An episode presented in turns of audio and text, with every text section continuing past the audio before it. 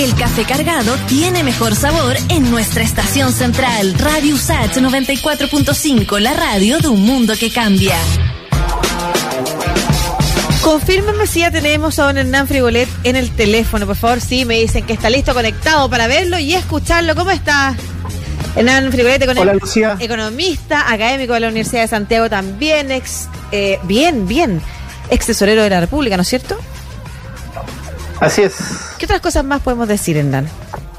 Cuéntanos. Bueno, acá, académico Lusach, Todas esas cosas. investigador también de la Universidad de los Lagos, etcétera. Súper Varias importante. cosas, está en varios planos. Y además, habitual aquí. Habitual, eh, no es panelista, podríamos considerarlo como tal. Habitual colaborador de Estación Central de Radio Sat, sobre todo cuando surgen estos temas que además son interesantes. No solamente requieren como un, eh, un conocimiento técnico sobre la economía, eh, pero que sea capaz de difundir y de explicar la información como lo hace tú, Hernán, sino que también cuando hay una mirada política que se está cruzando en este momento en la discusión respecto a estos temas. Vamos a hablar del IPC de septiembre. El IPC informado hoy, el más alto en 13 años, 1,2%, acompañado de la inflación acumulada. Ha llamado la atención, ha sido noticia en la mañana, se ha puesto también en la mesa a propósito de la discusión del cuarto retiro de la FP. ¿Por qué es importante? Primero, ¿qué es el IPC? ¿Qué es que esté eh, en su cifra más alta de los últimos 13 años? El IPC es una canasta de productos que determina el INE en función de estudios que hace eh, con los hogares. Es decir, hace una encuesta a nivel nacional en las distintas ciudades del país y en función de eso ve los hábitos de consumo y determina entonces cuáles son los bienes más consumidos por las personas y con eso conforma una canasta para los cuales después le hace un seguimiento de precios y va a los distintos canales de comercialización. Va a ir a los supermercados, va a ir a las grandes tiendas, va a ir a los negocios de barrio.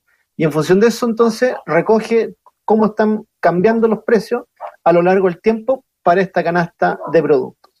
Y entonces, desde el punto de vista de lo más eh, importante que tiene el IPC, reajusta algunos indicadores importantes, como por ejemplo la UEF. Cada vez que el IPC aumenta, la UEF va a aumentar. Cada vez que el IPC aumenta, los arriendos, muchos tienen cláusulas que cada tres meses se sube el arriendo de acuerdo a lo que haya evolucionado el IPC. Mm. ¿sí? Entonces, es un indicador muy difundido y muy utilizado para distintos tipos de contratos que rigen en nuestra economía. ¿Qué significa que sea el IPC más alto de los últimos 13 años? Eh, desde el punto de vista mensual, una variación del 1,2% es una variación extremadamente elevada. Extremadamente elevado.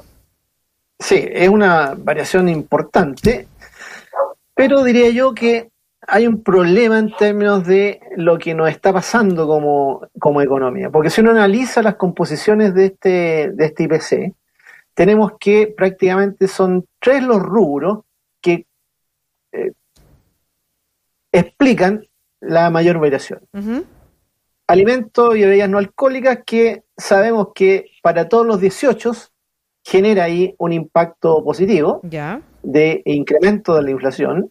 Después está vivienda y servicios básicos, que también está generando un cambio importante y ya una inflación acumulada no menor. Y transporte es el otro rubro que afecta fuertemente. Si después uno va a los productos que nos están golpeando, bueno, nos aparecen algunos productos que están obviamente en la discusión. El gas licuado aparece que en el mes subió 2,4, pero en lo que lleva acumulado en el año, el gas licuado ha subido un 22%. Y el gas licuado por sí solo está explicando prácticamente eh, casi un 10% de la inflación que llevamos acumulada. Mira, justo a propósito Sí, del después- informe que presentó ayer la, la FNE. Justo, ¿sí?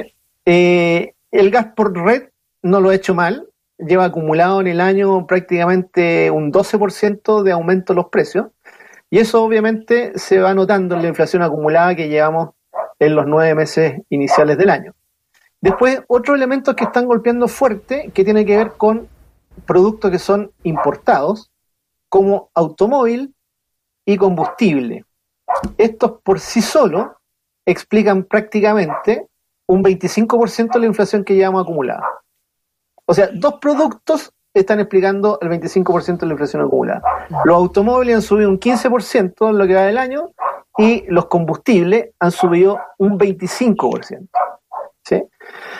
Después, eh, electricidad, gas y otros combustibles, ahí el efecto es principalmente de el gas de red y licuado, pero no menor ha sido el alza del el servicio de agua y alcantarillado, que llevan acumulada prácticamente una inflación de 5,5 en el año y en el mes tuvieron un incremento de precios de 1,3%.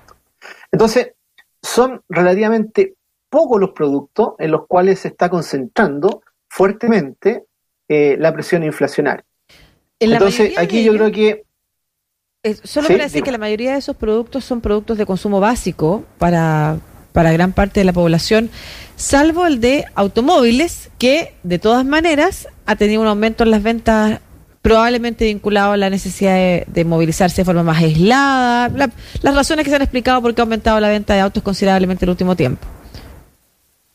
Sí, pero el que más incide desde el punto de vista de la canasta del IPC eh, son los automóviles nuevos, que pesan casi un 3% eh, de la... Entonces, ahí hemos tenido una importante de alza, casi de, de 13% en lo que va del año, y si lo vemos en, 12 meses comparado con el año pasado, casi un 15%. Entonces, ahora, ¿cuál es el común denominador de todos estos productos? Importación. Perdón, ¿sí? eh, ¿se puede repetir que tuvimos justo un que tuvimos justo un, un, corte ahí de señal? Son productos que se rigen prácticamente por paridad de importación.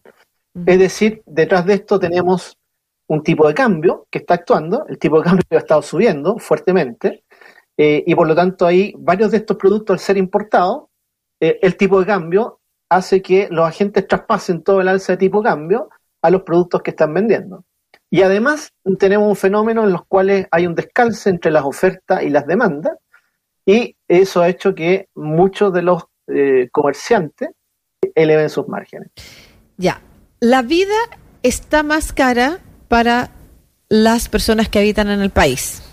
Los y las chilenas más otra población está más cara hoy y está mucho más cara respecto al mes anterior. Eso es básicamente lo que arroja el, IPC, pero concentrada en estos productos que tú señalas. Exactamente, ¿sí? Y son productos, la mayor parte de ellos, dejemos los autos afuera, mm. pero los que tienen que ver con servicios básicos mm. son productos que no se pueden sustituir no hay mucha alternativa y vemos, bueno, que en el gas licuado lo de las marcas eh, da lo mismo porque al final son los mismos, las mismas empresas que están detrás y los precios están prácticamente unificados. ¿Qué vínculo tiene esto con los retiros anteriores? ¿Qué, ¿Hacia dónde ha derivado la discusión a propósito de la información que se emite hoy día en la mañana? Yo creo que bastante poco. ¿sí? Eh, desde el punto de vista de los retiros anteriores, la mayor parte fueron el, año pasado.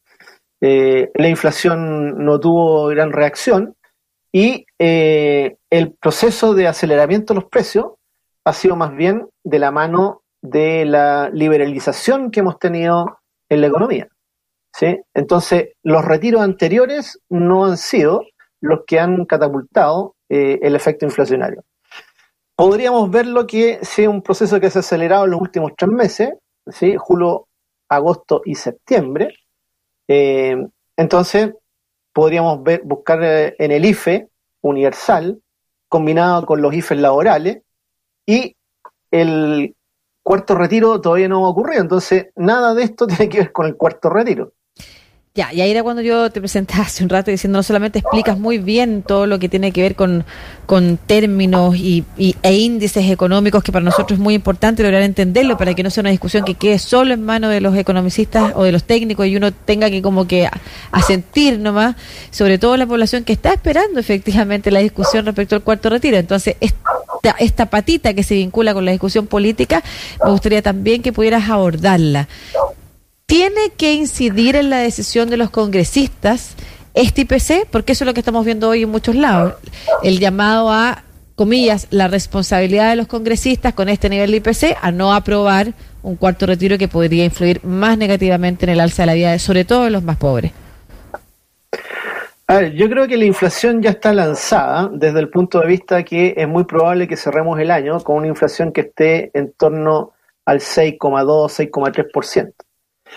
Eso sin retiro. O sea, si vemos la evolución en la cual vamos hasta ahora, teniendo que los IFE ya están hasta el último, se va a pagar en los primeros días de diciembre, eso ya está lanzado, la recuperación de la economía viene desde el punto de vista del empleo, desde el punto de vista del crecimiento de algunas actividades, y el tipo de cambio que no cede, eh, ya no, por sí solos nos van a dejar la inflación un poco sobre el 6% para este año. Ahora, con el cuarto retiro aprobado, ¿cuánto más de inflación vamos a acumular? Yo creo que si le sumamos tres décimas más, no va a ser mucho. ¿sí? Entonces, desde el punto de vista de la perspectiva de las personas que están detrás de eso, si la inflación ya está en un 6% y con el retiro va a ser un 6,3%, pero finalmente voy a tener ese capital disponible mm. para combinarlo con, los IFE, con el IFE laboral, con la recuperación de empleo, etcétera, me va a dar un capital de trabajo para los hogares que le va a permitir sortear algunas deudas que se han venido acumulando y que obviamente van a empezar a pasarles la cuenta, sobre todo en servicios básicos. Recordemos que en servicios básicos tenemos prácticamente 700.000 clientes que están con deudas en agua, en electricidad, 7.500. O sea, la paradoja. 700.000. 700.000. La paradoja o, o, la aparente paradoja que se da eh, sobre la plata la necesito hoy. Pero si usted la plata la necesita hoy, le damos la posibilidad de que retire y entonces le va a salir más cara la día mañana, no es tal. No, es marginal. Porque no es una cosa que a la gente le vaya caer esto en forma permanente. ¿sí? Ya hemos visto los anteriores retiros, son cada, más o menos si sacamos el promedio, han sido cada cuatro meses. ¿Sí? Y, yo creo que a futuro ya esto no, no va a seguir, hay que concentrarse fuertemente en la recuperación del empleo y la mejora de los salarios. Yo creo que por ahí tiene que ir la política pública orientada eh, para el próximo año. Entonces, este va a ser el último retiro por una vez y obviamente no va a generar un descontrol permanente de la inflación.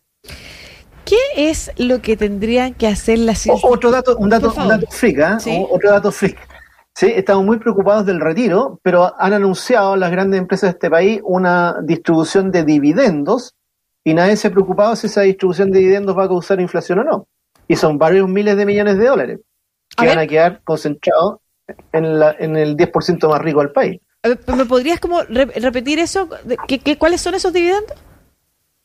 Dividendos de las principales sociedades anónimas, informados a la Comisión de Mercado Financiero, establecen que se van a pagar eh, eh, generalmente en el mes de septiembre, se anuncian cuáles son los, dividendos que se van a pagar y se pagan en el mes de octubre. Y ahí tenemos varios miles de millones de dólares que van a entrar también en la economía, pero nadie se ha preocupado de que eso agregan una buena cantidad de recursos en pocas manos, que, pero que gastan mucho y consumen mucho. Mm. Es interesante ese punto, ¿ah? como que no se, pone el foco en algunas cosas, justamente en aquello que más le afecta a la población, no se pone el foco en esto otro que también son miles de millones eh, que van a estar circulando, pero que eh, inciden en el bolsillo de unos pocos, además, que son adicionalmente los que ponen los temas en la agenda y que eh, estarán detrás también de, de, ese consumo que aumentará las cifras. Te iba a preguntar algo en esa línea, que, ¿qué es lo que debieran hacer las instituciones? Preocupadas del retiro, digo preocupadas de la inflación, más allá de poner hoy, eh, intentar poner la discusión o el foco en la discusión política sobre el cuarto retiro. ¿Qué es lo que se debiera, cómo se debiera abordar la inflación que sin duda pega y pega en los bolsillos fuertes, sobre todo las familias eh, de la gran parte del país, en realidad son muy pocos los que, los que eh, se salvan de no ser tan afectados por la inflación? Sí, mira, en general yo creo que tenemos que tratar de controlar el precio del dólar. Ese obviamente nos está generando una presión inflacionaria. Después tenemos que ser más, más duros en términos de la regulación, porque el gas licuado, al ser un, producto, mm. por sí solo, está incidiendo prácticamente en un casi un 20% de la inflación que se está acumulando. ¿Sí? Y, y, por otro lado tenemos, por ejemplo, que se introdujo acá eh, los servicios de transporte aéreo que subieron en el mes 23%, o sea, era un producto que no se estaba siguiendo mm. y se incorporó a la canasta y golpeó fuertemente a la canasta con un 23% de alza en este mes. Y eso está explicando de la inflación del mes prácticamente el 10, eh, o sea, tenemos 0,15 es la incidencia que tiene en el índice que subió 1,2, o sea, prácticamente eh, un 12% de la inflación está explicada por este único producto mm. que se introdujo en el índice y que golpeó con un 23% de alza. Entonces ahí también tenemos un problema no menor que tiene que ver probablemente con la metodología que utilizó el INE para incorporar esta tarifa en este mes y con el golpe que, eso tiene, que es una incidencia bastante grande para un producto que tiene una ponderación eh, más baja dentro de la canasta, pero la variación es tan grande mm. que efectivamente incidió fuertemente en la inflación del mes. ¿Y una variación que se, que se relaciona solo con la incorporación o también con el alza de los precios en los pasajes que puede estar vinculado a la mayor liberación de, de, la movilización? No, indudablemente eh, está reflejando un alza de los pasajes, mm. eh, pero que entra como un alza en este mes. Mm. Y es un proceso que se debe haber venido acumulando eh, en meses anteriores. O sea, mm. el efecto sobre la inflación global probablemente sea, pero fue un masazo y cayó justo en el mes de septiembre. Eh, pero es una variación importante, un incremento de casi el 24%, 23,5, 24% en las tarifas de ese tipo de servicios. y lo usual que los buses interurbanos también tuvieron un alza importante y la inflación que llegan acumulada en el año, claro, y en el año también han ido presionando fuerte, que tiene que ver con eh, el precio de las gasolinas. Mm. ¿sí? La gasolina y el diésel también han acumulado alza importantes, llegan a acumular un alza de 24% en el año. Y la demanda, además, en septiembre. De los tres productos que mencionaste, o de las tres cosas que mencionaste que podrían incidir o que se debieran eh, mirar a la hora de querer frenar la inflación, hay algunas que son de más largo plazo o que no tienen que ver necesariamente con las posibilidades que tenga la mano la, la, la, institucionalidad económica. La regulación del gas licuado es algo que puede demorar mucho más tiempo.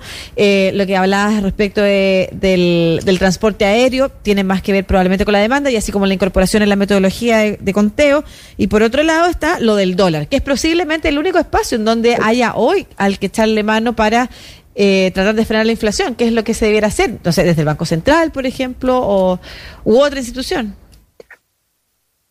O sea, el Banco Central es el único que puede hacerlo. Su responsabilidad es la estabilidad cambiaria. La única que tiene, de hecho, que es lo que está en discusión también, va a estar en discusión prontamente.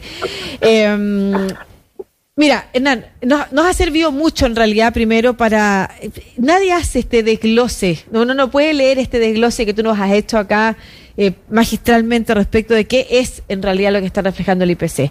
O sea, qué, qué significa y por qué, por qué este esta alza de 1,2%, la más alta en 13 años, ¿no es cierto? Y cómo esto también no nos debe em, eh, hacer tomar decisiones eh, sin la información suficiente, por ejemplo, para todas estas otras eh, discusiones políticas que se están dando y en particular la del cuarto retiro. Así que muchas gracias por eso. Y, lo único que nos queda pedirte, sí, de todas maneras, nosotros como ciudadanos y ciudadanas comunes y corriente, es recomendaciones sobre cómo enfrentar lo que igual va a suceder, que en muchos... Eh, en muchos productos, sobre todo aquellos de consumos básicos, que además son insustituibles, va a estar más caro todo. Y está más caro. Sí.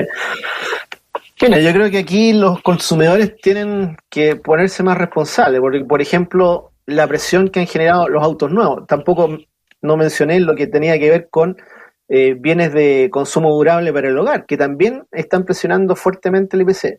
Entonces, son demandas que se pueden administrar. No son o sea, si se me reventó el refrigerador, bueno, tengo que cambiarlo. Pero no es la tónica de lo que estamos observando. Entonces, eso los consumidores no tienen que hacer el juego de pagar el sobreprecio que le están poniendo eh, el retail y, la comercialización y el efecto del tipo de cambio que debiera empezar a converger a un valor que sea más bajo. Y lo que sí es muy difícil para los hogares y que es un proceso que está golpeándonos a todos y que yo creo que todos lo percibimos cuando vamos al supermercado, es que la canasta de alimentos se ha hecho más cara. ¿sí? Y ahí tenemos una presión que está en torno al 6% en promedio de inflación acumulada en los productos alimenticios y bebestibles. Entonces, eh, ahí lamentablemente no hay mucha posibilidad de sustituir, pero en los otros tipos de consumo eh, hay que esperar a que los precios se normalicen, porque obviamente son situaciones en las cuales la demanda está actuando en forma muy, eufórica. Parece que como que estábamos todos encerrados y que nos liberaron, el, es verdad. Ah, desataron la bestia del consumo. Eh, y yo creo que ahí hay que ponerse un poquito más eh, menos ansioso, esperar que se regulen los precios de la economía y sobre todo si se aprueba el cuarto retiro, que hagan un uso mucho más criterioso del cuarto retiro porque finalmente eh, va a ser un muy buen negocio para los que están vendiendo y recargando los precios y para uno obviamente eh, el rendimiento del cuarto retiro y que puede ser el último y debiera ser el último eh, yo creo que hay que poner ojo en términos de qué se va a hacer con esos recursos. ¿Por qué debiera ser el último, dices tú, Hernán? Hay quienes, hay quienes han puesto en la discusión incluso presidencial la posibilidad de retirar el 100. Sí, claro. No, pero eh, sí, son situaciones que son difíciles. Ahí, eh, en general, eh, cada vez que esto va ocurriendo, hay un efecto que también lo pagan, obviamente, la mayor parte de la gente, porque los resultados que hemos visto en el fondo D y E de pérdidas importantes que se han ocasionado tiene que ver con este cambio en el portafolio y donde efectivamente hay que entrar a vender esos papeles, sobre todo papeles que están en el mercado doméstico y donde la demanda local eh, no da abasto, entonces los castigos en precios son enormes. Y eso finalmente hace que sean los propios ahorrantes para pensiones los que eh, paguen el mayor costo, no tanto en inflación, pero sí en una pérdida patrimonial de los fondos que tienen ahí. Claro, efectivamente. O sea, donde sí está afectando la salida de los, de los fondos es que cuando se retira, los que quedan valen menos, para decirlo en simple. Y ahí esa es la pérdida que mucha gente ha podido ver también en su en sus jubilaciones. Muchas gracias, Hernán Frigolete, economista académico Lusache, ex tesorero general de la República, por tu súper didáctica explicación respecto de eh, lo que se anunció esta mañana, el IPC eh, de 1,2%, el marco de los últimos 13 años, qué lo compone realmente y si está o no vinculado o debemos vincularlo con la discusión eh, que se está dando en el Congreso respecto a la salida del cuarto retiro. Un abrazo, muchas gracias. Igual, Lucía, que estés muy bien. Igualmente.